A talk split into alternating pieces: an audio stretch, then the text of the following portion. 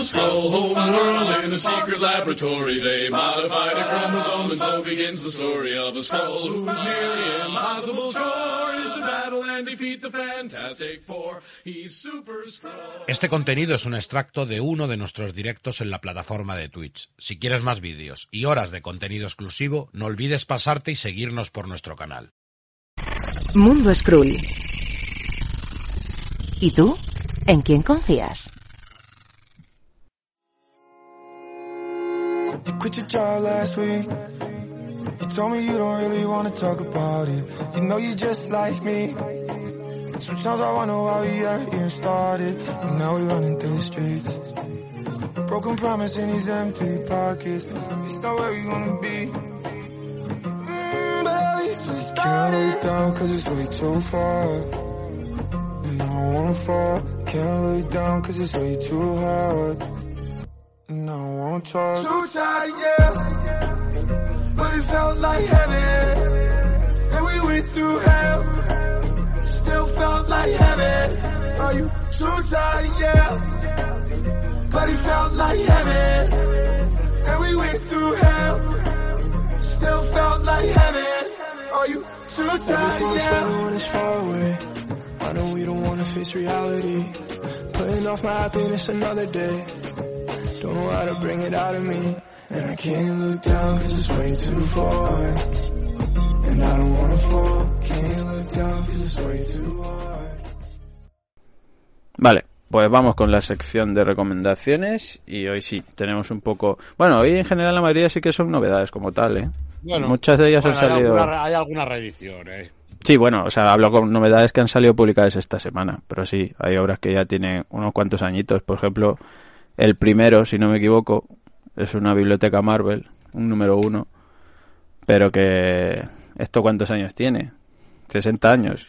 Esto salió, en ese- esto salió La mitad que Brut, 69. ¿no? Más o menos. Sí, más o menos.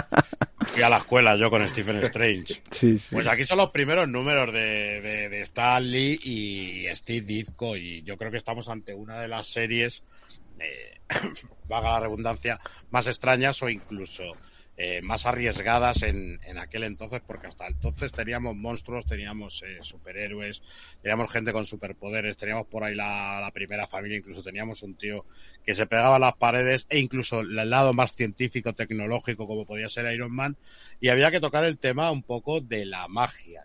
Y, era un poco necesario, porque estamos hablando de una época que está en movimiento hippie, está eh, todo ese movimiento que les gusta mucho el tema de la espiritualidad, el tema del viaje astral, y al fin y al cabo es lo que se refleja en este Stephen Strange, este cirujano que cierto día sufre un accidente, eh, va buscando ayuda en el Tíbet cuando se da cuenta que la ayuda que le ofrecen no es la de volver a recuperar el, a volver a recuperar la finura que tenía a la hora de realizar las operaciones, sino que le dan poderes para convertirse en lo que luego será el, el maestro de las artes místicas, el hechicero supremo. Pues eh, eso lo que hacía era cubrir esa parte de la magia y del misterio eh, que buscaba Marvel, porque encima hay que decir que aquí Steve Ditko está muy descocado, jugaba mucho con la psicodelia, jugaba mucho con la paranoia y era una cosa que gustaba mucho entre esos jóvenes. Se metían su tripi, se leían un Doctor Extraño y flipaban como curiosidad, sin ir más lejos, eh, uno de los grandes grupos de la historia, que estamos hablando Pink Floyd, Pink Floyd. Full of Secret, eh, Secret del, el primer de Pink Floyd, es parte de, de- de- del Doctor Extraño, es, eh, es una viñeta retocada para convertirse en, en portada, que de hecho y todo hubo ahí lío de derechos y una, y una serie de historias. Uno de esos juicios que tanto gustan. Pero la verdad a mí me, me encanta, me encanta. O sea, el que se quiera acercar al Doctor Strange por el tema de la película no se va a encontrar lo mismo, aquí no se va a encontrar el mismo personaje chistoso, sino que aquí se va a encontrar un tío muy espiritual, un tío muy recto, un tío muy seguro de sí mismo que poco a poco pues se irá enfrentando a todos esos peligros místicos, sobrenaturales y nos irá presentando una mitología propia que ya fue una mitología que se sentó como base para lo que va a ser la parte sobrenatural del universo Marvel. A, a mí lo que me llama la atención de aquella época, sobre todo evidentemente, es esa estética y esos colores. O sea, me, me flipa esa psicodelia que hay y, y eso, la, lo- como curiosidad, ¿no? Lo que decías del todo lo que conllevaba, ¿no? El- la consumición de ciertas drogas en aquella época para ver esto de otra forma, creo que diferente. Tiene, tiene que molar un montón. ¿sabes? Claro, claro. Aquí ves y seguro las viñetas salen en tu mente y todo, ¿sabes? Te pones ahí con el. Pues sí. Bueno, esto hay que decirlo que es esa, la edición Biblioteca Marvel, ¿vale? Que sale recopilando, pues no sé si los primeros 10 números, 12 números, eh, en tomitos de tapa blanda, ¿vale? Con, con esa solapa. Y esto, pues ya evidentemente está publicado en esos integrales de, de Marvel Omnigol, que ya llevan tres tochos, si no me equivoco. Y, nada, es el mismo material básicamente, pero bueno, aquí lo tenéis eh, en un formato más manejable, creo yo. Y bueno, pues eso, para probar sobre todo, mira, como hablábamos antes, no os vendría alguno mal si tiene dudas sobre el personaje y sobre esta etapa en concreta, que es, pues bueno, ya veis que tenéis lectura para rato, ¿eh? que aquí hay texto que leer. Además hay que decir que el Doctor Extraño no empieza con una colección propia suya, no, sino que sale en el Tales, el Tales of eh, Astonishing y todo esto, todas estas revistillas, en la que eran historias un poquillo más cortas hasta que va pillando muchísima más, más, más fuerza y ya por fin se le da su números, bastantes números más adelante, compartió cabecera, creo que fue con Iron Man, Strange of Suspense, o sea, Tales of Suspense puede ser, Ya, ya, eh, ya. con Iron Man, creo que también con Nick Furia. O sea, que es un personaje que estuvo eh, compartiendo cabecera, que se hacía mucho en Estados Unidos en esa época. El- eh, los que tenían menos fama compartían cabecera y estuvo muchos años compartiendo cabecera. También hay que decirlo a raíz del comentario de Sergio que realmente eh, eso es otra, que dentro de la biblioteca Marvel de todas formas no está confirmado al 100% de que todas vayan a llegar eh, al final de la obra, por así decirlo. O sea que van a ir poco a poco. funcionamiento. Claro, irán poco a poco. Lo mismo no llegan a la etapa que tú quieras. está en tomos, ¿no? De- del Marvel Héroe. ¿El que el qué? Que lo del Roger Stern está en el Marvel Héroe. ¿no? Marvel Héroe de todas Claro. maneras, claro. Claro, exactamente. Sí, ahora del Doctor Extraño, por suerte, tío, estamos en una época en la que dentro de, de un par de años vamos a tener todo el Doctor Extraño, ¿eh? Mm. Del mismo modo que vamos a tener los mutantes de Claremont y tal, el Doctor Extraño no le quedarán ya a- como mucho el Doctor Extraño tampoco hay tantísimo material, ¿no? ¿De cuál? ¿De perdona? Que el Doctor Extraño tampoco es que haya muchísimo material como lo hay de los X-Men, por ejemplo. No, pero ojo, ¿eh? Ojo. Sí, sí, a ver, ahí. Pero que... Ojo, porque van por los mismos números, casi. ¿Sí? ¿Tanto? No, no. Vamos, van a, van a ser entre Marvel Héroes, si sumas Marvel Héroes y sumas Marvel Gold, va a salir un tochete considerable. Pero más que los que X-Men de Claremont. No, hombre, más no, pero... Ah, Tuvieron unos cuantos años los X-Men de Claremont, ¿no? Para llegar a eso. Yo creo que no lo ha hecho nadie. Sí, pero bueno, es que aquí ya han metido todo lo de disco está completo. O sea, ya todo lo de disco en los primeros años está completo. Han llegado a lo de Roger Stern. Y es que es mucho más. Es que ahora están publicando lo que se está publicando del Doctor Extraño es el, los 90. Ya se está ya se ha llegado directamente a los 90. Que ahora mismo no sé cuántos son. Ahora no Sí, sé pero que ha habido son, pero mucho han salido salto unos cuantos. entre, entre etapas, mucha... Mira quién está ahí. Hostia, Iván, hablar después. ¿Qué pasa? A ver qué recomendáis. Pues quédate, quédate. quédate que te va a interesar una cosita que ha salido en grapa. Sí. Eh, arroba dice, tres Omnigols de extraño, ¿no? Sí, de, de momento llevan tres. Ni gol sí, pero hay que sumarle los Marvel. Y los Marveleros llevan tres o cuatro también por ahí. Y es que... Más o menos. no- nos llevan poquitos, ¿eh? No, en total de Doctor Extraño clásico, por así decirlo, llevas siete tochales, más o menos, ¿eh? O sea, que ojito. Pero bueno. Pues nada, ahí queda. Para quien quiere empezar y sobre todo probar este Doctor Extraño más clasicote, eh, más psicodélico, más Pink Es que a mí es personaje fetiche. A mí el Doctor, Est- el Doctor Strange es personaje fetiche. Este, luego el de la televisión, el de las películas, el que se ha El de la convertido peli es un poco esto, Tony ¿no? Stark 2, pero Claro. sí, a mí me, me gusta también. A mí me gusta este, ¿sabes? Que es... Que, es- que- que no, que es que no es... Que no esté de bar de fiesta con él porque es apagado. Es muy recto, muy justo, ¿sabes? Pues nada, Biblioteca Marvel, Doctor Extraño número uno, Steve Ditko, Stan Lee, Panini Comics, en tapa blanda y 12 oretes, si no me equivoco. Como todos los de Biblioteca Marvel. Y esto que es un... No hacía falta, pero se ha hecho. Esto es terrible, ¿eh? Esto es, esto es terrible. Esto fue cuando se dijo que se iba a continuar eh, esos X-Men 92. X-Men 92 es la segunda vez que se usa porque la primera vez, no sé si recordaréis, que fue a partir de la Secret Wars, donde hubo una miniserie de cuatro números que se llamó X-Men 92. Recuerdo que tenía una portada de Pepe, si no me equivoco. Sí, correcto. Tenía una portada de Pepe, bastante muy chula, muy chula. Yo creo que es además donde empezó a despuntar, eh, donde empezó a despuntar Pepe más o menos. Donde empezó, empezó a pillarle ya el truco. Y bueno, Patrulla que era como la era como un mundo en el cual eh, de la serie de dibujos animados. Pues esto es un poco lo mismo. Lo que pasa que bueno, como nos ha funcionado en el en la Tierra 616, pues vamos a usar, vamos a hablar de Krakoa, que ocurra, que ocurriría, no deja de ser una especie de realidad alternativa, en el que en esos X-Men 92 pues realizan los mismos actos que se han realizado con el tema de, de Krakoa y han, y han fundado pues esa isla nación independiente. Es terrible, no tiene sentido, tío, esto. La verdad es que no sé muy bien qué planes tiene. Ojalá no tengan ninguno. Con, con los X-Men 92. Esto, pues, desde Secret War, como que le ha empezado a dar mucho bombo. Esto, un montón de portadas alternativas, la serie esa que va a salir dentro de poco en Disney Plus. No sé qué, qué, qué, cuál es el plan, pero bueno, a mí esto en su día mmm, pasé olímpicamente. Eh, antes justo estaba comentando con, con Brun que para mí la serie ha envejecido como la mierda. Eh, no, para mí no, eh. TV cuando, cuando la pusieron en Disney Plus. Pero la animación. Solo en latino. Pero la la aguja animación. dinámica me sacaba. Es lo de la animación, porque yo te digo que está muy bien adaptado, tío. Está muy bien adaptado lo de eso- Claremont con la con las eh, estética que estaba justamente en ese momento. Eso es lo bueno que tiene la serie, ¿no? Que, que adapta muy bien, pues, pues la historia de los cómics de los X-Men. Pero uf, ponérsela a ver, eh, durillo, ¿eh? Tengo yo un bueno. reportaje, tío, de la Comic Sten de cuando estaban haciendo la, la serie. Eh, creo que lo han hecho muy bien porque tuvieron que sortear de todo.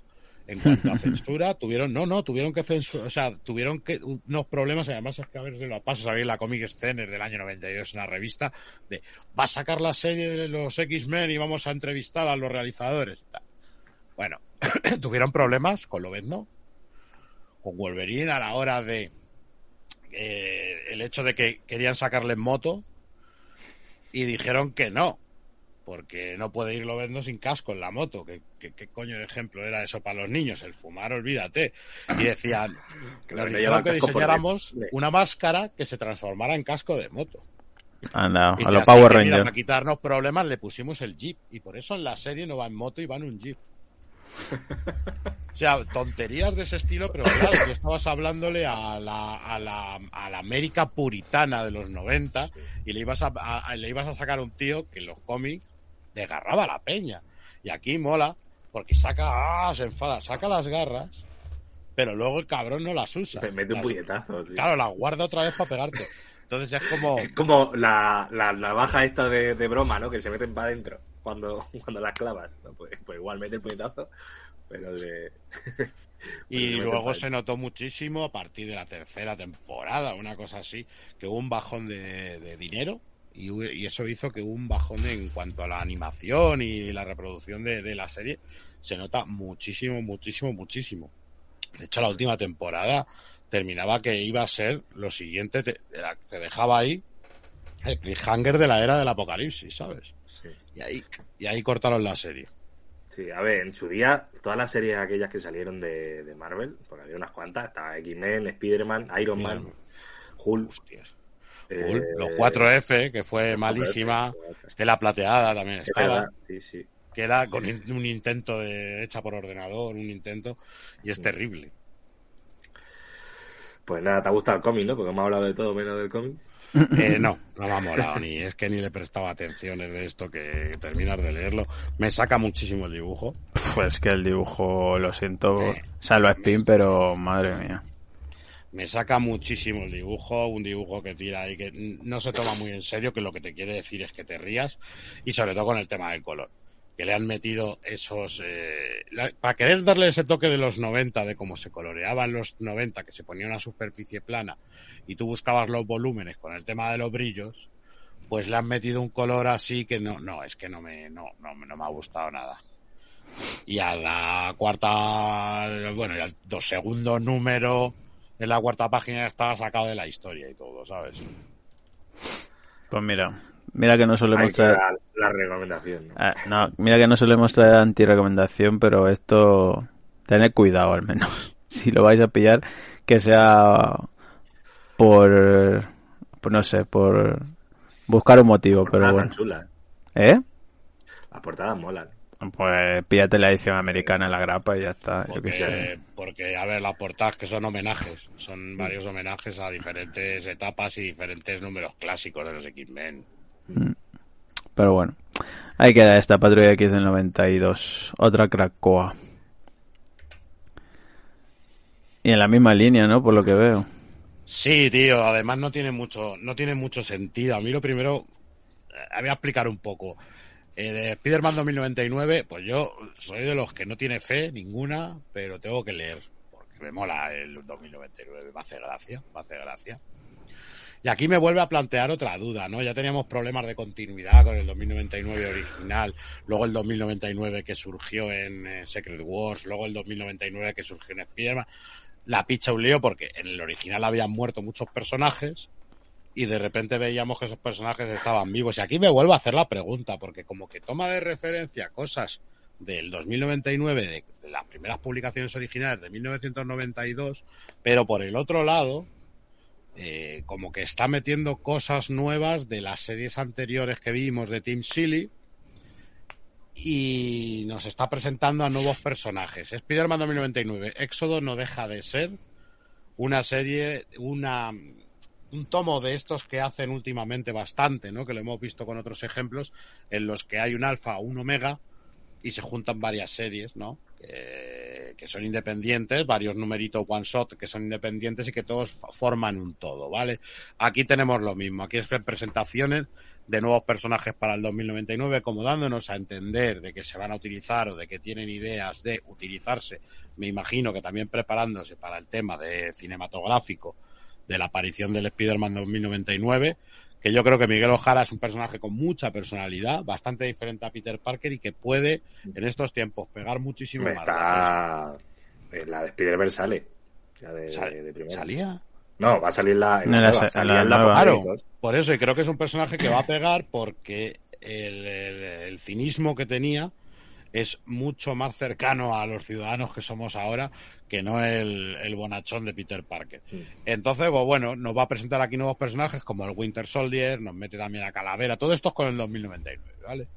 Es una nueva plantilla de X-Men y aquí es donde empieza a tomar referencias de eh, los cómics clásicos del 92 empieza a coger información de había el, culto este que había hacia los dioses nórdicos porque en el 2099 como que el cristianismo ha quedado un poco olvidado y ahora la, la religión de moda está en, en- como los dioses han desaparecido pues está en rendir culto, culto a los dioses a Thor a Loki y a todo el, y a todo el panteón a Odín y todo el panteón eh, nórdico pues aquí todo nos va a venir a partir de que, tras la muerte de un celestial eh, surge un Edén, va a surgir una trama también de, de- con, Lo- con ese Loki 2099 al que ya conocíamos de, de la parte clásica. Y esto van a ser excusas que en cada número se va a juntar con uno de esos personajes, la Viuda Negra también sale, Ojo de Halcón también, eh, incluso un Caballero Luna que forma unos nuevos, unos nuevos Vengadores. Es una excusa para presentarnos eh, personajes, a ver cuál tiene calado, pero al fin y al cabo luego la historia es, es solo eso, no es, no, no es, no tiene cuerpo, no tiene cuerpo. Vemos a Miguel Ojara de un lado para otro, eh, interactuando con unos, interactuando con otros, pero en ningún momento nos da la sensación de una continuidad eh, fuerte o que o, te deja con ganas de leerte el siguiente número. Y aparte de que la trama es horrible, ¿eh? La verdad es que no, no sé muy bien las intenciones que tiene Marvel con el universo 2099. Porque como que lleva varios años metiendo la puntita, pero para nada. O sea, es como que se queda en nada. Hace ¿Cuándo fue la última vez que sacaron lo de 2099 Alpha, con el Conan y todo Es el que rollo. fue el año pasado. Por no, eso, hace dos y ahora- años así. Y ahora esto es otro intento de, de pescar gente. No sé, yo lo que haría sería una serie y para adelante. Y si no funciona, pues no funciona. Y si sí, pues guay, ¿no? Pero, Sí, es que no hacen, no, realmente no, no están haciendo. pero no- así no le es como están hacer un dando- amago y ya está. Es que claro, si me haces todo el rato un teaser de algo que no llega a pasar, pues claro, a la Justo. siguiente no me meto, ¿no? Y créeme que es un universo, hay que hacer un especial de esto, porque es un universo que, oye, eh, ver en el 92, ver en el 93 ciertas cosas que están muy en nuestra actualidad, para que nos hagamos una idea, nos habla de la su- deshumanización, ¿no? Del transhumanismo y la deshumanización del individuo, de cómo ¿Y el rico ¿En vive bien, cómo el pobre vive mal. Entonces eso ya no se puede ir diciendo un poco eh, con esa mentalidad catastrofista que tenemos de que todo siempre va a peor pues eh, aquí en el 2099 tiene una, una- una- un universo muy rico, ¿no? Entre el tema religión, entre el tema megacorporaciones, entre cómo viven los ricos, cómo viven los pobres. Ciertas cosillas que son interesantes de tratar. Muy Blade Runner, muy inspirado también en ese futuro Blade Runner. Sí. Pero es verdad que no le están dando, uno, ni buenas tramas, ni le están dando tampoco. uf, No sé si me leo esto y qué, y ahora qué. Los, cuando te digo que me estás haciendo un lío que ya no sé en qué universo estoy. Ya no sé qué es oficial qué, y qué no es oficial. Yo con esto haría mm, lo mismo que con el universo Ultimate. Una serie que sea universo 2099 y ahí pues pasan cosas de, de cada uno. Eh, claro. Pero- Mira, mira lo que dice Sergio. Dentro de 76 años, si Marvel vive, ¿qué pasará con el universo 2099? Pues algo hacen. Pues lo mismo que, ha pasado con el Iron Man 2020, ¿no? Una Fijo. miniserie y ya está. Claro, fijo que algo hacen. Lo usarán de reclamo, harán una saga, harán cualquier cosa. A saber, a saber, pero bueno. Eh, pues nada, Spider-Man 2099, eh, Éxodo, a la espera de... Solo rural. A la espera del 2099, eh, que mola, ¿no? Que, que estaba por ahí, a ver si lo recopila. Hombre, ahora viene el de Peter David con Rick Leonardi, que yo ese sí que os lo recomiendo. Ese.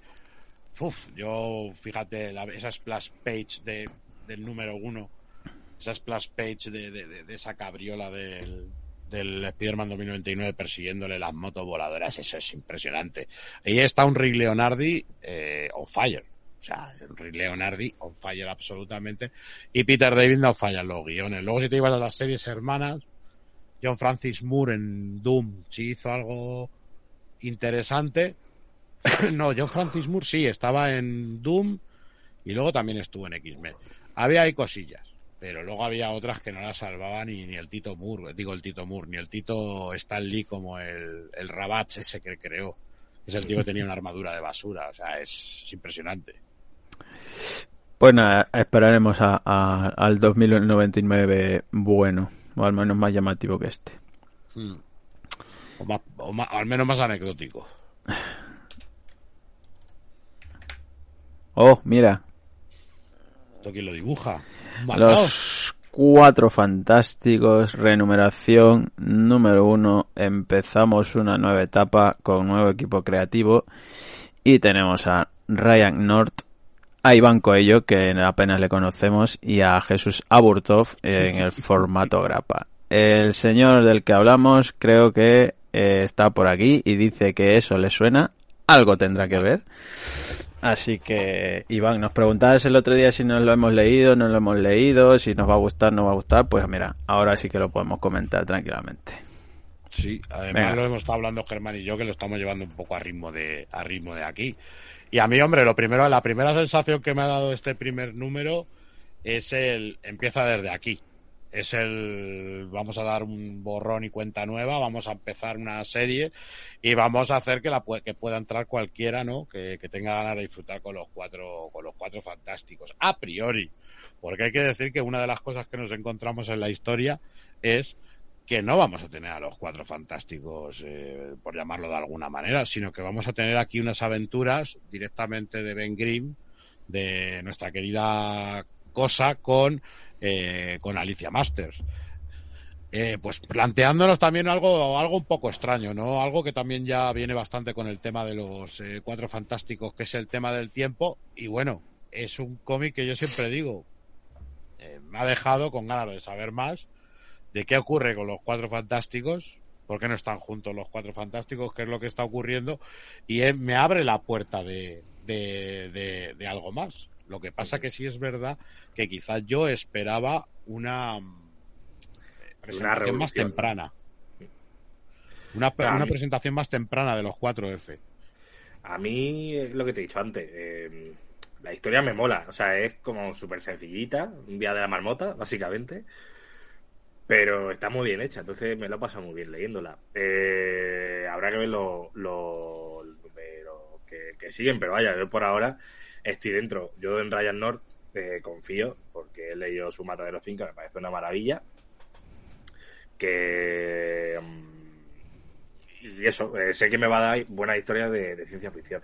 Mm. Si son así eh, autoconclusivas y están así de bien hechas, de puta madre. Si me cuenta una trama un poco más, más elaborada, que yo creo que es, que es lo que acabará pasando, eh, pues, pues mejor todavía. Así que, a ver, eh, aquí el señor Iván nos lo contará. Bueno, si tiene que contar algo, lo sabe él mejor que nadie.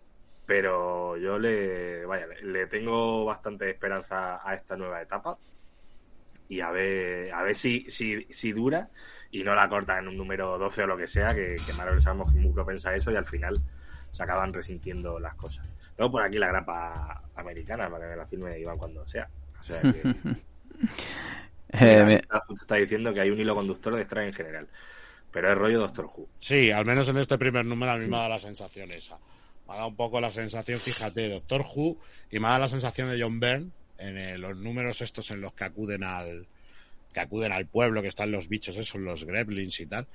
No, sin hablar de lo mismo, pero más aventura. Más aventura, ¿no? Que parece que últimamente eran del laboratorio al espacio y del espacio a casa. Ya esos viajes en el tiempo, ya esas cosas no, no, no se llevaban tanto. Estaban siempre con, con el universo de fondo. Ya. El 7700 lo hago yo también, dice. Qué cabrón. Eh, no, a ver, mm, es, es verdad que empieza de una forma bastante tranqui. Y eso me mola, porque ya si de primeras empiezas así repartiendo hostias y tal, no sé, aunque también tiene sus cosillas, vemos ahí cómo le ha dado por reventar coches a, a la cosa, eh, pues bueno, tiene ahí sus cosillas.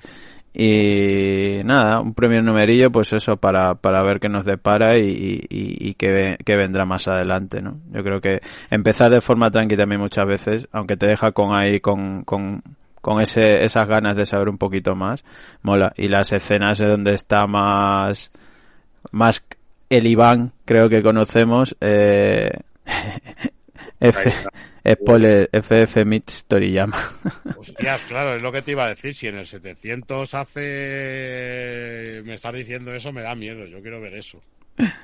Eh, que es ese en el- donde al menos reconocemos más a- al Iván que estamos acostumbrados es cuando le meten dinamismo y acción y aquí revienta unos cuantos coches y, y mola, ¿no? Por ejemplo, la viñeta esa de parando al coche directamente y reventándolo, partiéndolo por la mitad, me parece una locura.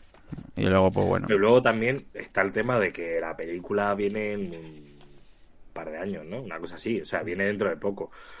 Esta etapa, al ser un poco predecesora, yo creo que no están siendo muy revolucionarios, precisamente pues pensando en eso, ¿no? De, de- de alguien que se quiera meter o para tenerlo como hoja de ruta un poco para la película y espero que, que, que sea así, ¿no? Que no me- Pero yo lo que te digo, si tiran por esta onda Doctor Who o esta onda más Sí, de sí. aventura, yo creo que sí es revolucionario. No está in- no porque ya está inventado, pero mm, Sí, dentro de los cuatro F. re- re- o sea, relacionado con que, joder, que últimamente los 4F parecía que todo iba a ir a un desencadenamiento cósmico de, ¿sabes? Sí. Sí, han Aquí hecho un... más mundano, que luego también a la hora de grabar la película te interesa que también sea un poquito mundano, ¿eh? Claro, claro. Hombre, da pie, da pie sobre todo a cómo está el universo Marvel hoy en día, ¿no? Porque yo creo que cuando lleguen los 4F, dentro de lo que cabe en las películas, el universo Marvel, entre comillas, va a estar más tranquilito, ¿sabes? Llorará la cosa. ¿Cómo, esa, ¿Cómo era esa anécdota de que tenía, cómo era? Las, las partes eh, que no eran... Ah, Es que no me acuerdo. Es que, sí, que son, eh, creo que la lengua, los ojos y el, el- El ojete. Era el ojete y la chorra, claro. Claro, sí, sí, sí. Porque le sale como un delfín, en plan. Tiene, ese bueno, tiene que ser curiosísimo, tiene que ser como... Joder, pues como un bivalvo ahí saliendo de la roca, ¿no? Un. Algo así me imagino yo. Es- ¿Os imagináis que eso está ahí en el, en, en el manual de cómo dibujar a la cosa? ¿no? En plan de, oye, que estas Hombre, son las partes blandas, ¿vale? Eh, eh, nada, no digo nada. no digo nada. Pero bueno. A ver, pues nada, ya esto valoraremos un poquillo más según vayan avanzando los números y evidentemente a ver eh, si van en algún momento se pasa por el canal y charlamos tranquilamente con él. Aunque ahora acaba de ser el padre y el pobrecito mío está entre currando a tope y, y, y disfrutando del peque evidentemente también, pues mira, está, está ahí con poco tiempo para dormir que ya, que ya tiene suficiente seguro. Pues bueno, más adelante ya cuando, cuando pueda, te vendrás Iván por aquí, ¿no? Imagino, para charlar un poquito como hicimos también con la, con la edad oscura y, y comentarlo directamente contigo. Así que, ¿ves? Claro que sí, dice, claro que sí. Bueno, y nos vemos en Barcelona, ¿eh? Al menos un día, en, en unos, unas semanicas. Pues nada, punto de partida, eh, los cuatro fantásticos, número uno, Ryan Nor, Iván Coello eh, y Aburtov al color, eh, una grapilla, ¿vale? Y, y de las portadas no hemos dicho nada, a mí me, me flipan. Bueno, A ver, son Alex Ross. La de Ross. Al menos la, la de la primera me, me gusta muchísimo. Vaya. Alex Ross, Alex Ross, sí, sí. Bueno, Iván también hace portadas, si no me Sí, equivoco. tiene una variant por ahí. Tienen variants por ahí también. Vamos, es la que yo me pillé para, para el previews. Bueno, y hay que conseguir un número especial, Iván, para nosotros, ¿eh? Sí, sí. Ahí- que. Hay que conseguir ese número 3, ¿eh? Que todavía no está, pero por algún motivo tenemos que tenerlo, ¿vale?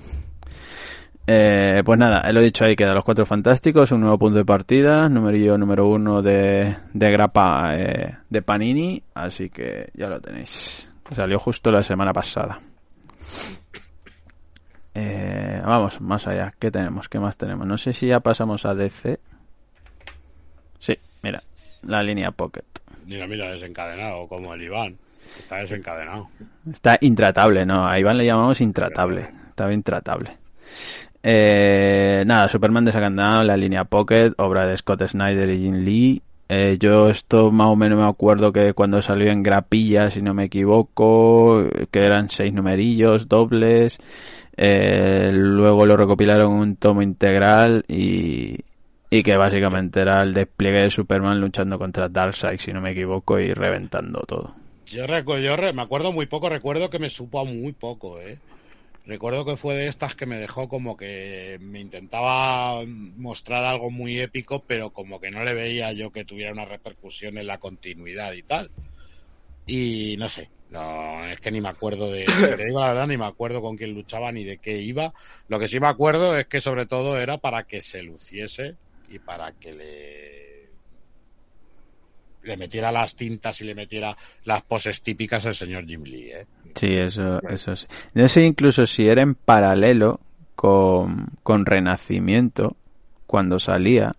Me parece que salió ahí más o menos. Sí, es que me acuerdo de un evento en la HeroesCon que justo hicieron eso, como una recopilación y tal, y era también paralelo con cuando salieron las variants estas con fondo blanco y el personaje proto en la portada que era un número uno de un euro. Me recuerdo que también estaba por ahí esto y, y bueno, mm, poquito más así que recuerdo de, de esa época. Lo único que sí, al principio era, entre comillas, interesante porque creo que no iba en continuidad como tal, pero que Claro, era como, bueno, una miniserie, seis numerillos, a ver qué te cuenten y tal, pero luego se quedó en eso. Eh, un... pff, meh, bueno, no está mal. Pero bueno, en la línea Pocket, o sea que lo podéis comprar por 9.95 y si os apetece al menos probar de qué va esta historia. Crisis de identidad. me gusta más. a mí también me gusta más. La crisis Perrini. Eh, con esta hay polémica. Eh, porque mucha gente no la considera una crisis y simplemente por ese hecho la odia, en plan de la, la destierra como, como todo. Y a mí me parece un comicazo de, de como un pino. Y yo creo que no es una crisis en- como tal, pero sí es el paso previo a una crisis. Eh. Aquí se empiezan a romper aquí y en números posteriores se empieza a romper mmm, la confianza que hay entre unos y otros, Sí. empezando por Batman. Y gracias a esa rotura de la confianza, hace lo de hermano ojo, y gracias a lo de hermano ojo, surge todo el tema de crisis eh, infinitas. Ujú. Por lo tanto, digo, no es una crisis, pero sí que es un preámbulo y sí se ven Sí. ahí ciertas cosas y sí que te hace comerte la cabeza en ciertas en ciertos aspectos. Mm, No, pero sea una crisis como tal eh, o no, porque efectivamente para mí tampoco lo es en el sentido de que no se No, acaba claro. el multiverso, pero, pero eso como evento que, que requiere a todos los héroes y que rompe un poco lo que tú dices, ¿no? La, la confianza entre ellos está, está genial y está súper bien llevado. Eh, la trama un poco empieza con que hay un asesinato de, mm, de ay, ¿cómo se llama? la chica elástica esta. De la mujer del hombre elástico. Sí, pero tenía un nombre, no me acuerdo.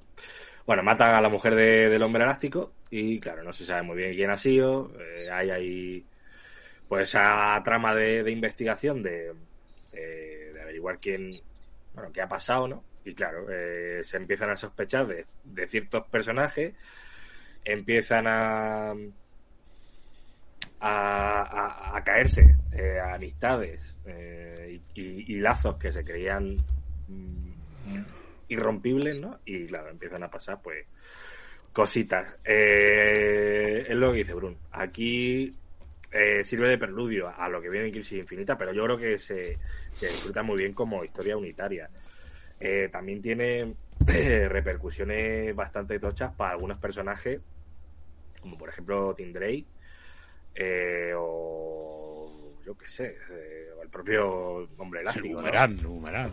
Boomerang también, sí. O sea, es un, es un evento muy importante y se disfruta. O sea, yo me lo pasé pipa con este evento porque está escrito de, de putísima madre. O sea, te, te, te lleva... que son varias capas, ¿eh? Porque son como varias tramas que todas van a conllevar a la misma, pero son varias tramas y sobre todo yo me quedo con el carácter de investigación que hay. ¿eh? Exacto, un cómic de detectives impresionante.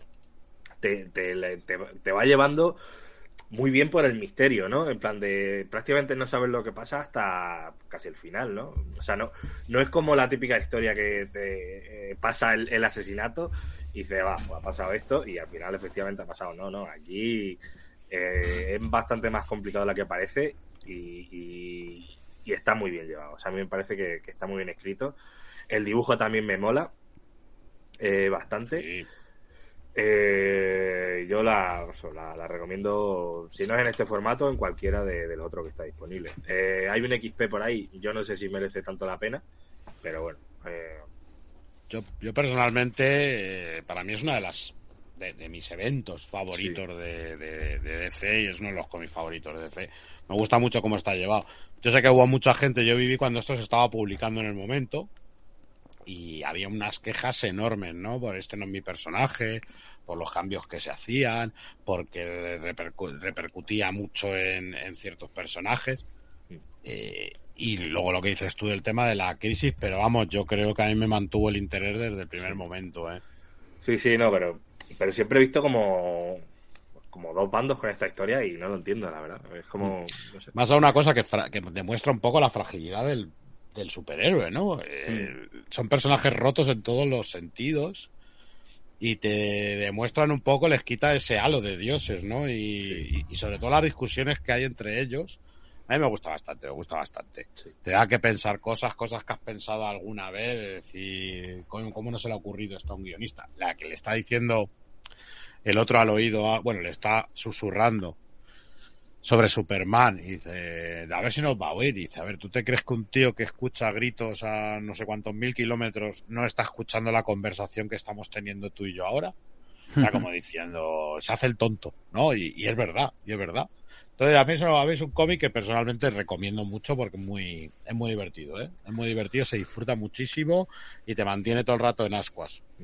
A ver si hacemos el especial que hay pendiente ahí de, de eventos de DC. Sí, porque me, apetece me apetece hacerme relectura de, de estas cosas.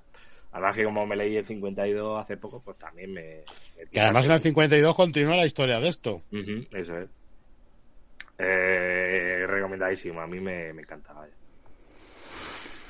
Pues nada, algo que lleve crisis Crisis por delante, creo que igual siempre se recomienda. Eh, crisis de identidad. crisis no, ¿eh? Ah, bueno, eso es verdad. Ahí- Bueno, pues el dibujo. Yo creo que al Héroes de. Crisis intenta hacer esto, pero no, no llega. No termina, no termina saliendo bien, creo. sí. Crisis de identidad en DC Pocket, la línea Pocket de Meltzer y Rack Morales. eh, pues eso, en DC Pocket, la línea económica. Cambiamos ya, dejamos los superhéroes. Bueno, pasamos a, a Planeta Comic. eh, Ay, mira, traído- roboticos, No he traído el, no he Los- traído el tomo. los Alred. Bueno, no nos vamos a encontrar un Alred muy diferente del que conocemos, quizá muchísimo más en la vertiente de superhéroe más eh, pop, más incluso más inocente como puede ser eh, Madman, y no quizá tan X-Force o no tan gamberro. Eh, y básicamente lo que tenemos es un científico, no me acuerdo ahora mismo el nombre del, del pibe exactamente, pero vamos, que trabaja en un departamento de, de investigación, un departamento de, de robótica, en el cual pues están haciendo una serie de experimentos pues con ese, con ese robot morado que vemos ahí. A partir de ahí, una de las eh, harán una de las pruebas y en una de las pruebas él se conecta a un casco, hace desaparecer al robot por varias dimensiones y empezará a notar que, que, que ve el mundo diferente, que se siente extraño, que, ha tenido muchísima información en su cerebro y en el siguiente experimento, que ya va el siguiente día atacado de tengo que saber qué me ha pasado, eh, pues al ponerse el casco, al hacer que desaparezca el robot, desaparece él también, eh, volverán a aparecer y entonces el robot aparecerá con la conciencia de él, entonces se encontrará con un él mismo que afirma ser del, del futuro y que le pone en preaviso de que se acerca pues un, eh, un ser dimensional, un ser un extraño ser que, que pone en peligro la, la, Tierra y a partir de ahí este científico con su grupo de científicos, por supuesto, y con este robot, pues se dedicarán a combatir eh, ese, ese peligro. Sobre todo lo que destaco, eh, lo destaco como bien os digo, es una, una, un tono muy Madman, un tono con ese eh, Michael Red bastante amable al mismo tiempo que, que con esos pequeños toquecitos de, de, de sutil humor pero que luego cuando entra en acción, cuando nos eh, lleva a lo que es el peligro en sí, es lo que todo, sobre todo destaco es el tema de la psicodelia y de todas las, eh, las páginas que se marca, porque como os podéis imaginar son viajes a otras dimensiones, son viajes entre realidades con distintas viñetas de distintos tamaños, el mismo cuerpo en distintos formatos. Eh, y la verdad es que hace un trabajo muy, muy, muy bueno a la hora de representar eso. Como historia, pues como historia simplemente entretenida que quizá si no tuviera ese poderío visual, quizá no tendríamos, eh, no estaríamos ante una, una gran obra. De hecho, se hace muy corta. De hecho, se hace muy corto, son cuatro numeritos. Todo lo, que, lo demás que viene en el tomo son las portadas, entre las cuales creo que está, eh, está David Rubín, no sé si está también. Eh, eh, joder, se me acaba de se me acaba de pirar ahora mismo el nombre. Bueno, hay varias portadas de varios autores y luego las mismas portadas de varios autores con unas, o sea, con eh, esa estética 3D para que las veas con unas gafas en tres dimensiones, las cuales no vienen en el tomo y te lo explica muy bien.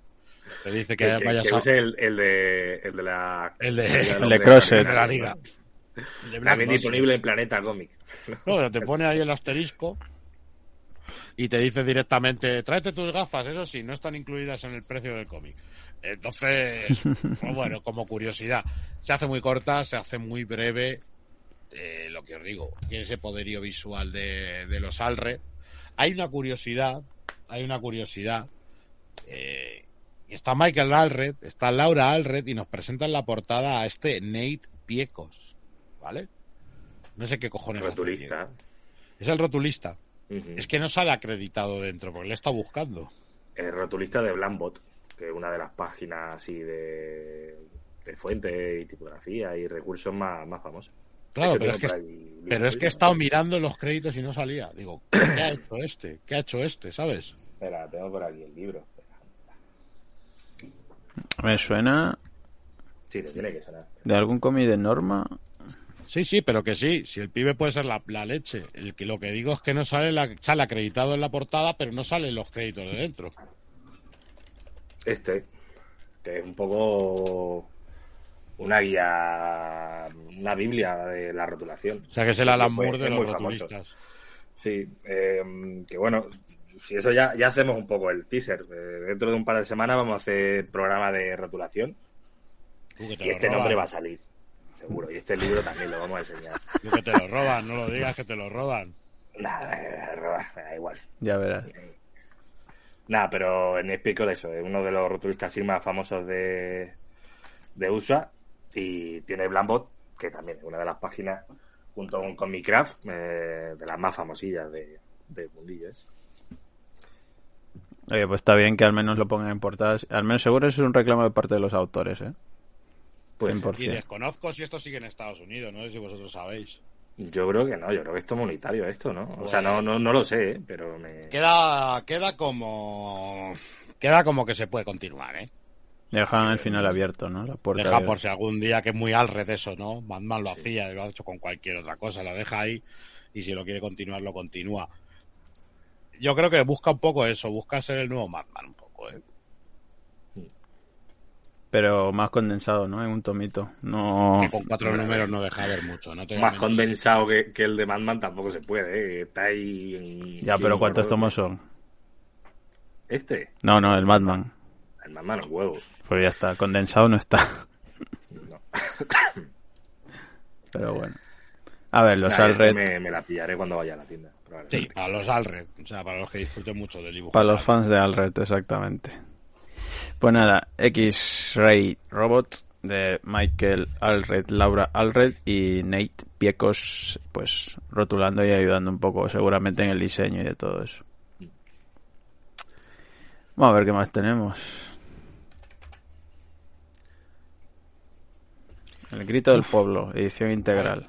Yo no sé si ha sido por la época, pero es el tardí más, iba a decir más pesado, más duro de leer que, he leído, ¿eh?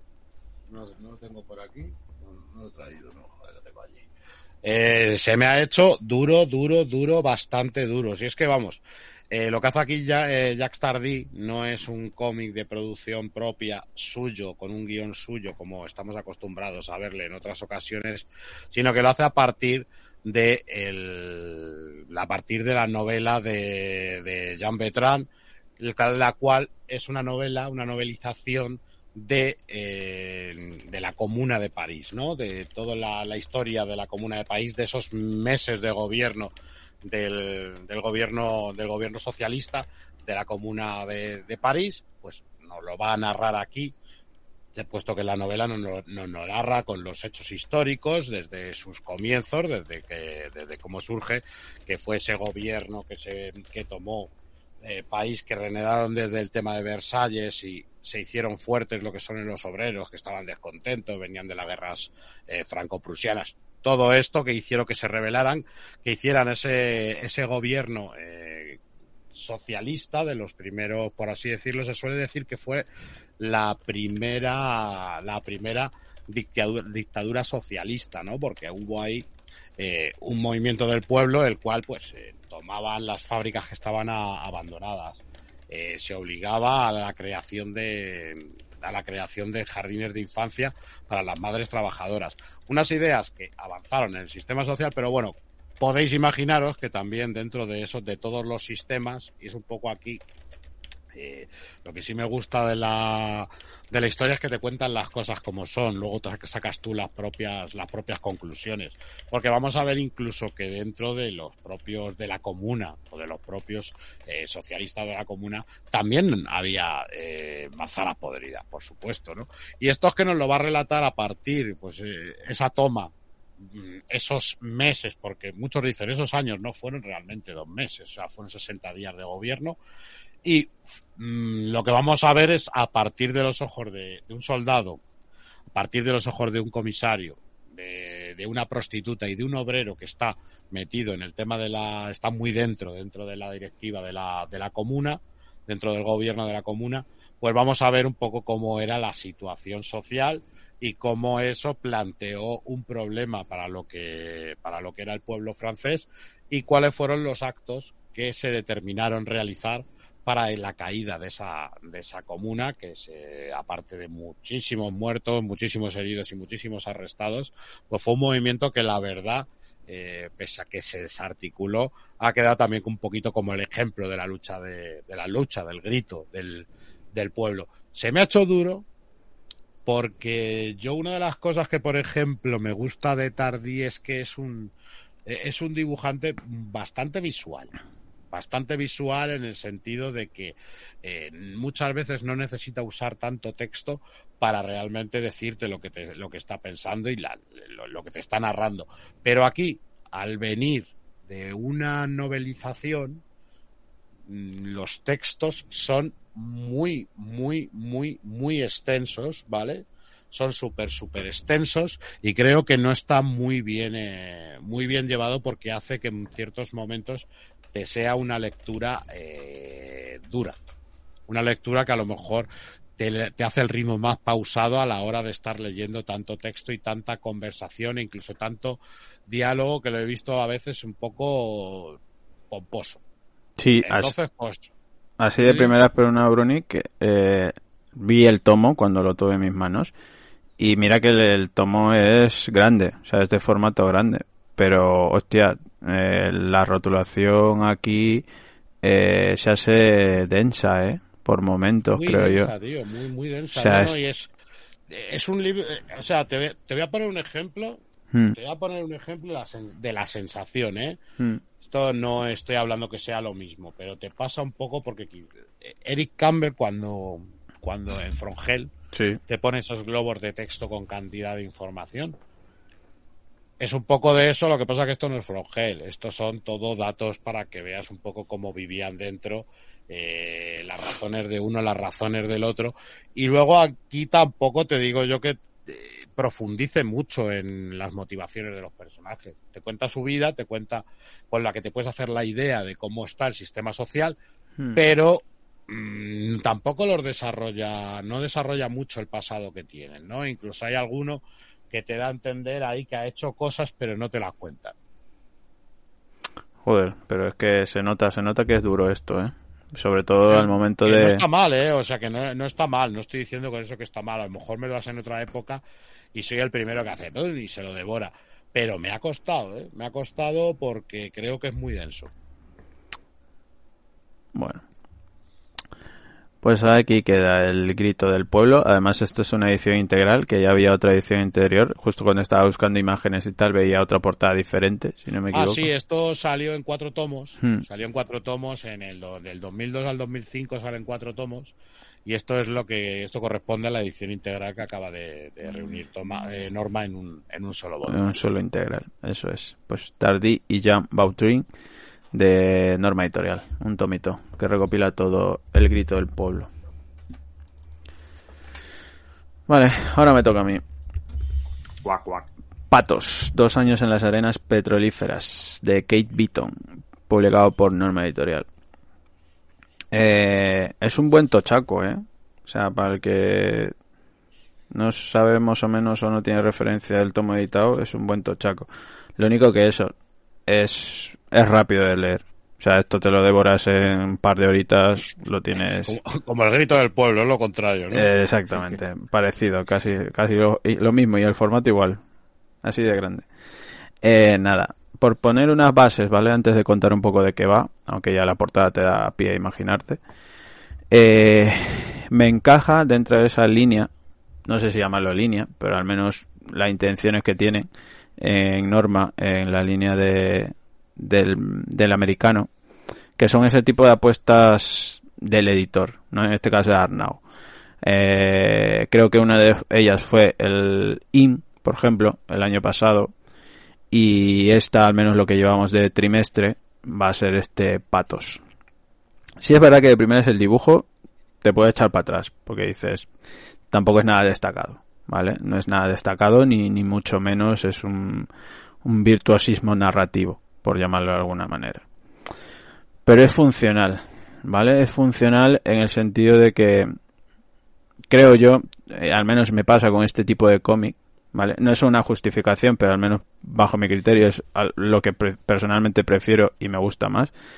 es que si te meten un dibujo súper más elaborado, fíjate lo que te digo, ¿eh? casi que te resultaría como una distracción a lo que realmente... Un pelín, ¿eh? Un pelín, tampoco... Bueno, te resultaría como una distracción, fíjate, a lo que realmente te quiere transmitir y contar, porque evidentemente el peso de este cómic para mí lo lleva la historia, o sea, lo carga lo que te quiere contar y transmitir realmente la autora en este caso, ¿no? Y luego buscando un poco de información, y también te lo pone en el cómic, eh, la autora eh, es su primer cómic, su primera novela gráfica, su primer TVO.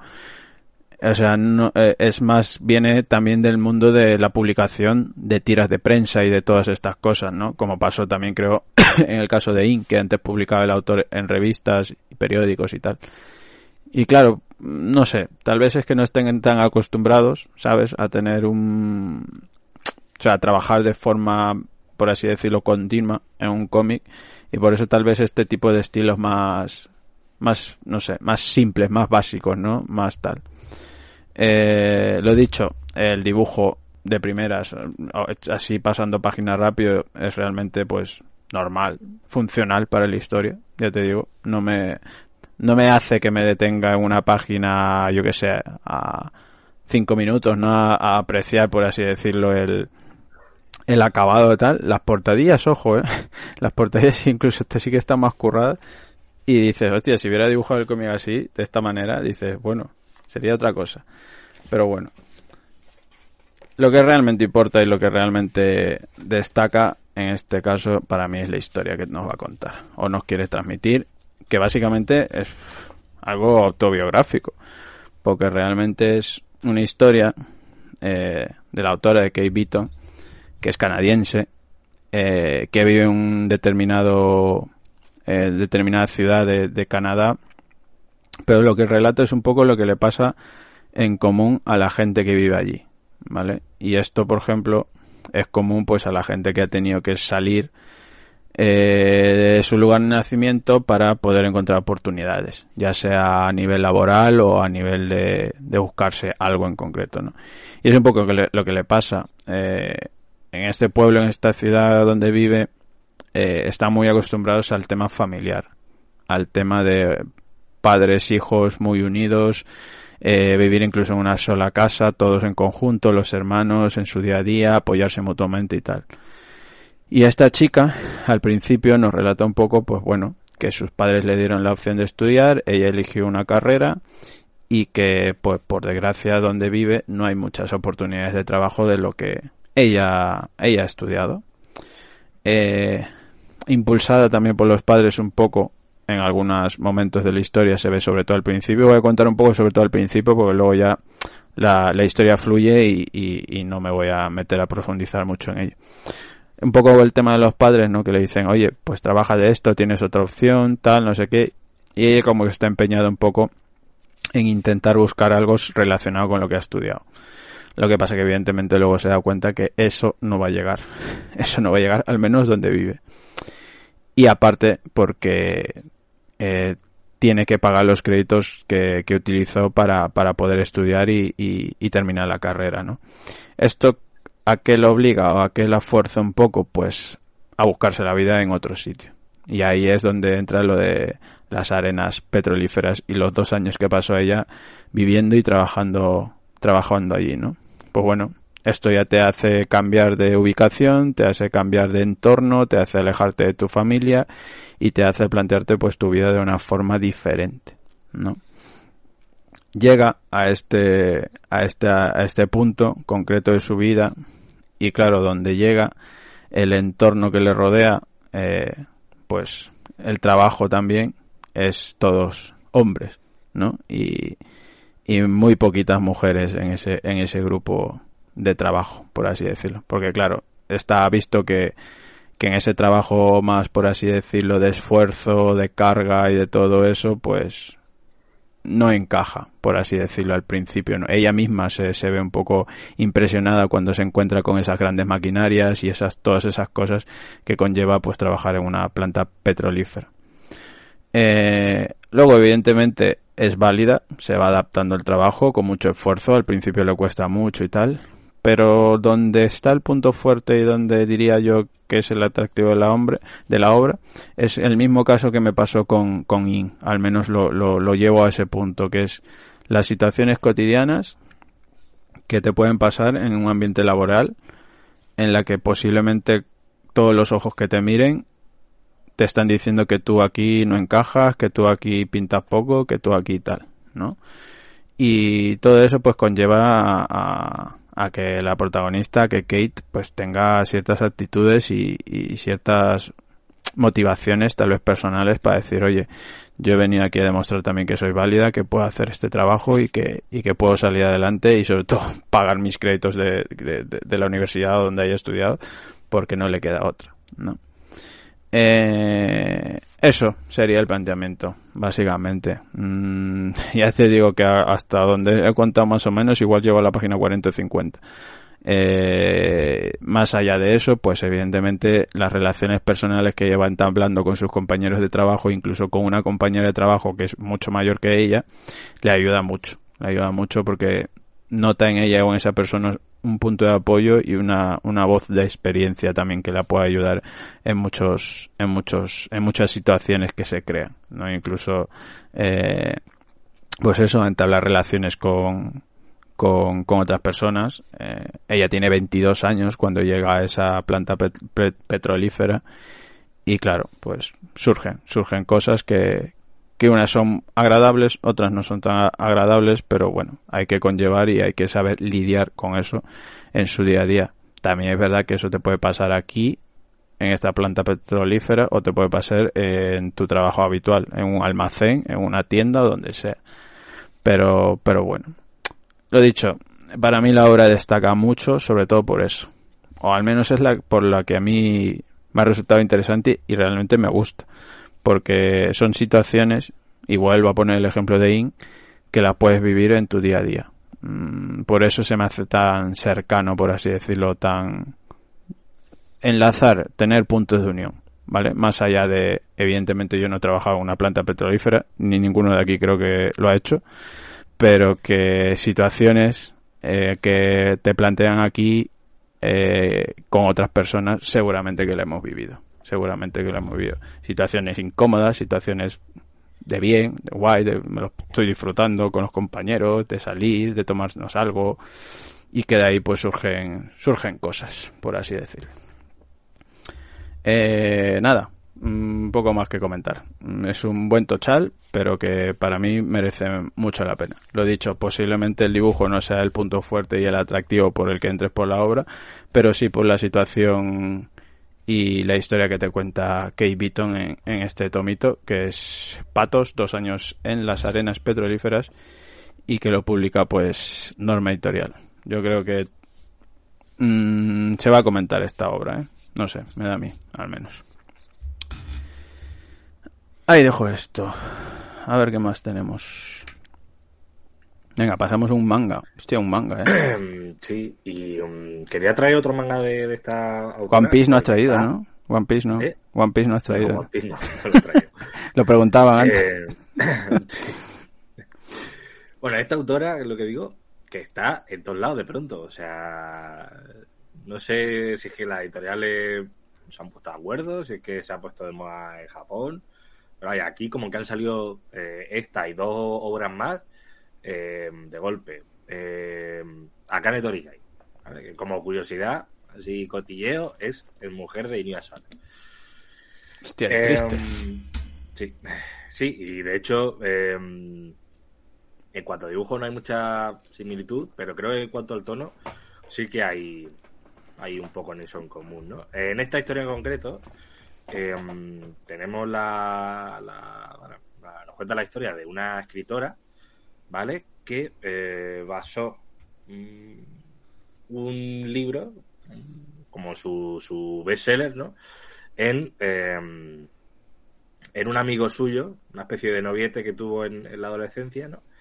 Y resulta que eh, ese novio se le aparece en el sueño, le dice algo y al día siguiente eh, se entera que, que se ha suicidado, ¿no? Madre mía. Entonces, eh, sí, entonces, pues bueno, eh, el... Sí, sí, se separaron, es la ex mujer. O sea, eh, pero bueno. Eh, entonces, bueno, pues esto se junta con un editor nuevo que le han puesto. eh, pues bueno, que, que tiene la intención de que esta, que esta chica saque un, libro nuevo, ¿no? Entonces, pues, a modo de terapia personal, inspiración, un poco por parte del editor, que, se ha dado cuenta de que este chico era el protagonista del libro de la tía, ¿no? Pues eh, se van a investigar un poco qué ha pasado, ¿no? Porque desde luego empiezan a investigar y ven que hay algo raro, ¿no? Eh, está bien, a mí me, me ha gustado este primer tomito, Eh, no me ha volado la cabeza, me leeré la- los dos otros mangas porque eh, claro, porque todo el mundo está flipando eh, y, me, da curiosidad, ¿no? Y si tiene este tono, eh, desde luego me creo que me va a gustar. Pero a ver qué tal. Eh, creo que esto, no sé cuántos tomos van a ser, no creo que sea una serie muy larga tampoco. Pero la he disfrutado. Este primer tomito lo he disfrutado bastante. Mm, igual se me queda un poco corto de- de historia, ¿no? Creo que hubiese estado bien que fuese un poco más rápido, por lo menos para presentarme un poco la situación. Pero está muy bien. El dibujo es lo que no me termina de convencer, porque, por ejemplo, las caras las hace muy bien, pero luego hay otras cosas que me chirrían mucho. O sea, me. Lo, noto como muy irregular, ¿no? Pero bueno, en general tampoco diría que tiene que tiene un mal dibujo, solo es eso, ¿no? Algunas manos, algunos pies como que están fuera de, de su sitio, algunas posturas que le salen extraños, pero bueno. Eh, no, no, no es nada no es nada grave tampoco pero vaya lo he disfrutado bastante y a ver si puedo traer la semana que viene eh, la otra obra suya así famosa que es Las mentiras de las profesoras que creo que llevan cuatro tomos aquí en, España que no sé cuántos serán pero vaya. Que a ver qué tal Eh, esta autora pues lo, he dicho lo está petando. Mm, yo creo que vamos a, a tenerla eh, bastante presente en los próximos meses. Así que, que guay que vayan llegando autoras de Japón que no traten tema de chicas eh, exclusivamente que, que yo al menos lo agradezco, ¿no? También le dan un, un toque distinto a, las historias. Así que mm, yo esta, por lo, por lo pronto, la, recomiendo si os apetece eso, un thriller de investigación, no sé si un thriller, pero sí una investigación ahí, con ese tono melancólico, eh, medio depresivo. ¿No? Cortavenas. Tanta gente. Eh, lo recomiendo. Si te gusta Inio Asano, yo sé que está mal compararlo con su expareja, ¿no? Hay mucha gente que se cabrea porque, pero, pero es que verdad, al final tienen un poco el mismo, el mismo estilo de historia. Pero está chulo, me, me ha gustado. Ah, porque te, vas a- te ibas a cenar con los dos y, y volvías que Sí, volvías a tu casa deprimido, ¿no? Sí. Iba pero- directamente a pedir cita con el psicólogo, seguro. Pero un Asano te, te lo, te lo intenta camuflar un poco como más eh, depresión medio camuflar por algo guay, ¿no? Esta va un poco más a pelo, ¿eh? esta es más, más depresiva todavía, creo yo. Pero está guay porque va eh, a, la, a la- a la investigación un poco, a- al, al proceso creativo del propio libro y está chulo. O sea, tiene ideas, tiene ideas muy chulas. ¿Cuál- ¿Sabes cuántos tomos van a hacer? No lo sé, no lo sé. Esa es siempre Eh, mi, gra- mi gran pregunta. Mira, mirarlo, por, por curiosidad. A ver. A ver si me vas a traer una serie que son 300 No, no, tomos. No, no, Una, depresión de larga. 40 tomas ahí. De tristezas. Mira, eh, son 10 tomos. O sea que no es una serie muy larga. Y, mm, y yo creo que se presta a hacerse fácilmente, vaya. Bueno, echaré el ojillo. A ver. Pues nada, Saturn Returns número uno, Akane Torikai de Milky Way Ediciones, eh, recomendado por Germán. Me toca a mí. Eh, Blue Jeans, Antonio Sach y Zapet Boy. Esto es de Spaceman Project, eh, lo distribuye CC. Ya sabéis que Spaceman siempre saca los proyectos un poco por su plataforma, ¿no? En modo preventa y, y nada, uno de ellos era, era esto. Eh, ahora ya lo tenemos disponible en todas las librerías. Eh, esto sí me llamó mucho la atención por el tema del dibujo. Eh, no sé, me llamó la atención los colores, los dibujos. Es verdad que esto es una portada diferente. Entiendo que seguramente alguno fue por la campaña crowdfunding y esto fue para la edición a librerías, ¿vale?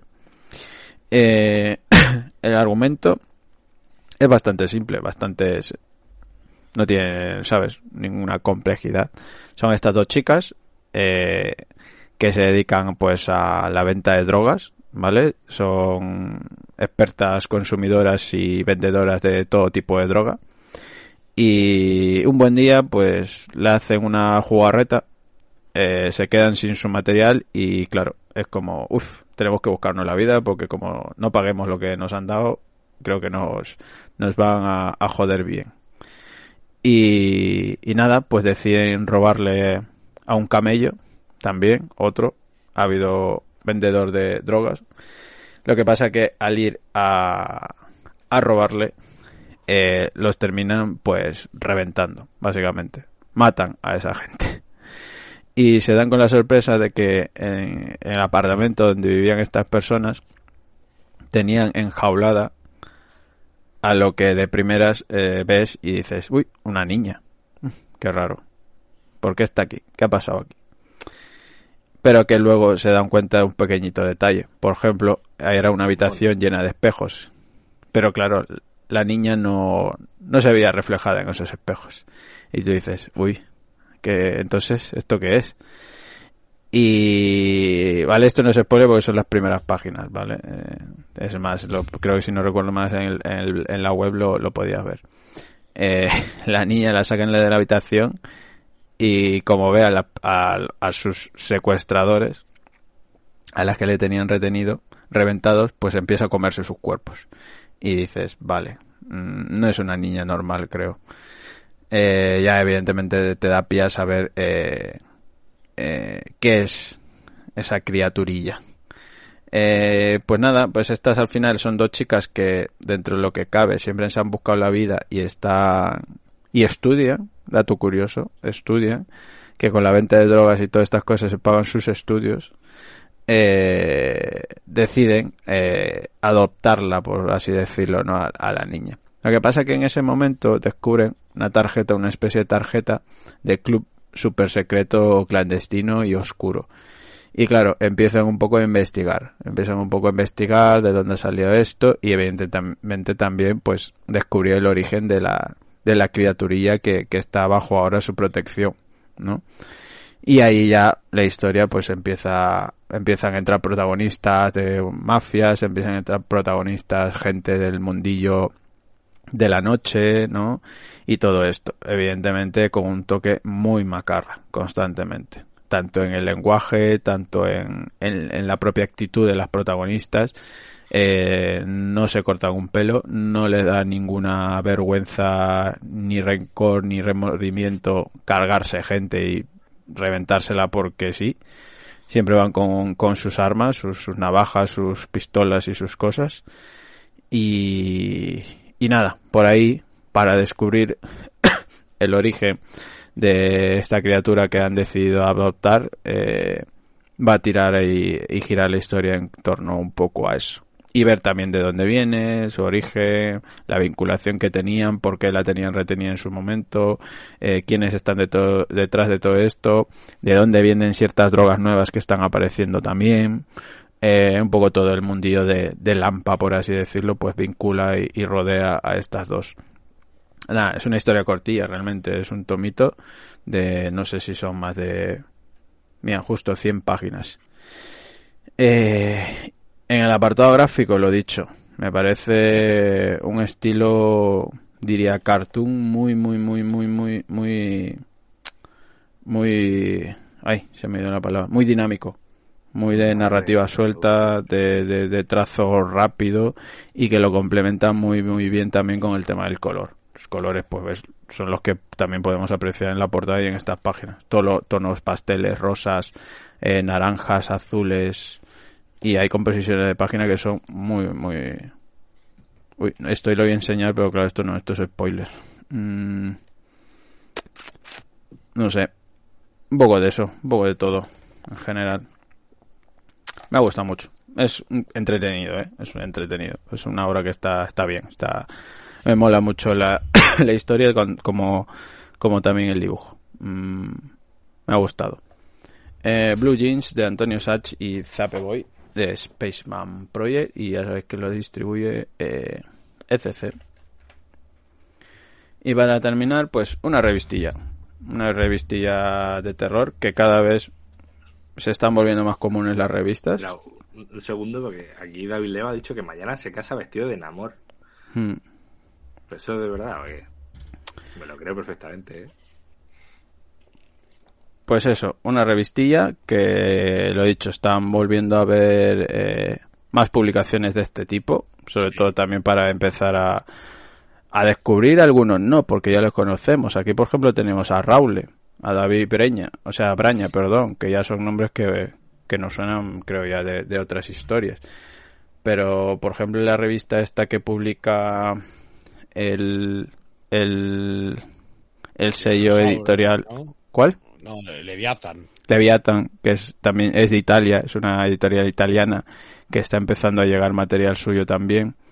Eh, bueno, son autopublicaciones. Eh, hace poco veía también que iba a haber un Berkami de Sergio Obleda, que en el que iba a recopilar historias de distintos autores. Está también Raule, creo por ahí, estaba también eh, Fernando Dañino y bueno, una lista larga de autores que, que, que iban a publicar también historias cortas.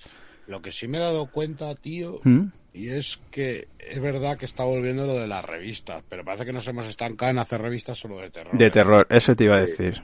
Eso te iba a decir. Son historias cortas y pa- al parecer eh, la tónica en general de estas obras son de terror, misterio, eh, criaturas, no sé, vampiros, hombres lobos, eh, toda esa vinculación. Pero bueno, veremos si más adelante pues pueden pueden también sacar de otro tipo, no sé, no sé, de género noir, por ejemplo, investigaciones, historias cortas de otro de otro de otra gama, No, de otro estilo. O de humor, o de... Antes cuando cogíamos sea. una revista nos venía una de aventuras como que de repente nos venía... Mm.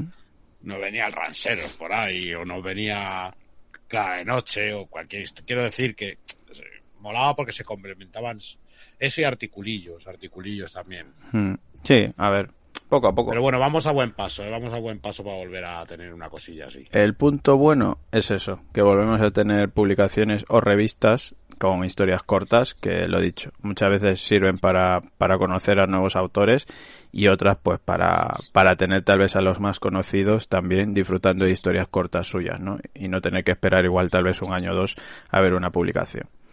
En este caso, lo dicho, eh, por así decirlo, el- la, la cabeza de todo esto, el que dirige y mueve todo esto es Jesús, Jesús eh, C. Gang, que es el que dirige el sello Cat School Project, que aparte tienen un libro también publicado de terror. Y esta sería la primera publicación de cómic que hacen, este Dread Comics. Es, tiene, si no me equivoco, y a ver si lo veo aquí, concretamente son... eh, es que no sé si venía por aquí. Ocho historias. A ver, sí, a ver. Uno, dos, tres, seis. Ocho historias, correcto, ocho historias. Eh, como decía Brooke, ya ves la portada y dices, pues terror. No tiene más misterio, es terror. Eh, hay una, por ejemplo, la primera, en la que vemos eh, a una niña, eh, en la que vemos que, pues, muy bien no está porque está totalmente ensangrentada y aparece otro, otro, otro señor que le falta un ojo y dices, uy, estos vivos igual no están. Y claro, empiezan ahí un camino y va sobre todo el tema del miedo, ¿vale? El punto de atención, el centro de esa historia corta es el miedo. El miedo a ciertas cosas. Y, y oye, una historia cortita, pero que al final tiene un giro. Es una cosilla que también veníamos comentando, o lo comentaba incluso un amiguete nuestro que también está haciendo historias cortas como Asconegui, ¿no? Que es difícil que dentro de seis páginas puedas tener margen a, Síntesis, sí. a sintetizar e incluso a dar un giro. Porque claro, es que no es ni empatizado ni conoces a los personajes como para decir, hostia, a ver, Pero dentro de lo que cabe en estas historias están muy bien, ¿eh? La verdad es que están muy, muy, muy bien porque porque llegan a llegan a conectar. En pocas páginas llegas a conectar y, y esas dos o tres últimas páginas son, por, por así decirlo, el, golpe de, de realidad, ¿no? Por así decirlo. La segunda historia, por ejemplo, tenemos a Raule y es una historia, pues, de, de marineros, ¿vale? De, de gente que, que se aventura a recorrer el mundo por, eh, en el mar y también también tiene sus giros ahí con la gente que, que tiene atrapada en el barco y, y resulta que pues muy bien de la cabeza no están. Eso, historias cortillas en tono de terror. Luego también llega un punto en el que meten entre medias como un articulillo sobre Lovecraft, porque evidentemente eh, le gusta mucho el tema de Lovecraft. Y también pues hacen una historia corta relacionada con, con Lovecraft. Aunque luego, bueno, veremos cosillas de vampiros, veremos cosillas más, más de otro corte, de otro rollo como estas, ¿no? Es en blanco y negro la revista. Eh, tiene ahí en su, también el, las tonalidades de grises. No solo es blanco y negro, también las tonalidades de grises. Y bueno, está muy maja, la verdad. Es un primer numerillo. El precio son 10 eurillos. Y pues serán unas 64 páginas. Eh, ya he anunciado un número 2. Ya he anunciado por ahí quién algún autor más que se va a sumar. Uno de ellos, por ejemplo, es Marquina. Y bueno, por ahí tendremos también la mención a, a Perse, que estará rotulando esa historia. Y bueno, veremos también a qué más gente se va sumando a este proyecto, porque mola, mola al menos la, iniciativa. Y, y, lo dicho, para conocer a, a nuevos autores y a gente que, que dices, oye, pues mira, merece también la pena conocer su trabajo poquito a poco. Coincidí, por ejemplo, con Jesús en Valencia, estuvimos hablando ahí un ratillo y, a ver qué cosillas más van sacando también porque esto da, da pie a continuar. Así que nada, ahí queda ahí queda esta recomendación, Dread Comics número uno, en donde tenemos pues autores como Jesús Cegan, a Javier Mora, a David Braña, a Raule, a José Oliveros. Eh, el sello es Cat School, ¿vale? Así que ahí tendremos más cosillas. Pues yo creo que esa era la última, si no me equivoco. Y con eso cerrábamos ya. Ahí va. Ahí. Pues nada, hasta aquí el apartado de recomendaciones. Creo que hemos llevado 12 o 13 títulos. O sea que ya estaría. Ya estaría, hecho. Y nada, ahora y ya prepararnos bien ya prepararnos bien porque el domingo tenemos programa especial. Los 2500 en YouTube, pues había que celebrarlo y lo vamos a celebrar pues hablando de, de, de, de un mítico, de alguien que siempre sale su nombre aquí, que es el señor Alan Moore. El Chacho. Así que preparados, 2500 especial Alan Moore, como no podía ser de, otra manera. Nos vamos a Northampton.